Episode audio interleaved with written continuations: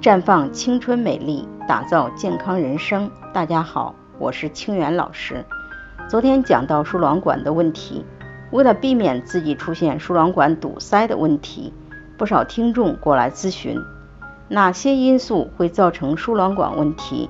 平时又该如何预防呢？输卵管是一对细长而弯曲的管道，位于子宫底两侧。从子宫两角分别伸展至左右卵巢，输卵管堵塞没有典型症状，最常见的表现是不孕。输卵管作用是运送精子、摄取卵子以及把受精卵运送到子宫腔的重要作用。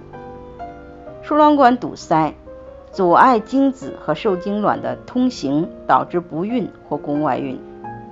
如果是盆腔炎症造成的输卵管梗阻，常伴有下腹疼痛、腰痛、分泌物增多、性交痛等表现。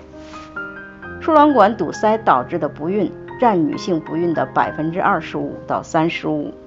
大多数输卵管的问题主要由感染所致，尤其是盆腔部位的炎性感染。其他原因包括阑尾穿孔、流产后感染。或术后并发症，如子宫内膜异位症和外科手术造成的炎性状态。由于粘连可导致输卵管的堵塞，虽然盆腔炎性问题可能有多种微生物引起，但衣原体是引起不孕的主要因素。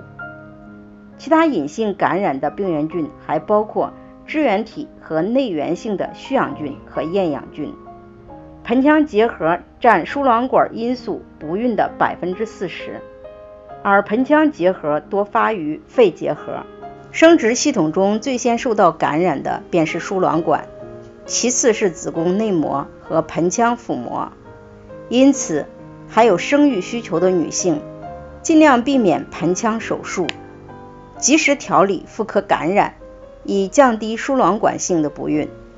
在这里。我也给大家提个醒，您关注我们的微信公众号“普康好女人”，普黄浦江的普康健康的康，普康好女人添加关注后，点击健康自测，那么你就可以对自己的身体有一个综合的评判了。健康老师会针对您的情况做一个系统的分析，然后给您指导建议。这个机会还是蛮好的，希望大家能够珍惜。今天的分享就到这里，我们明天再见。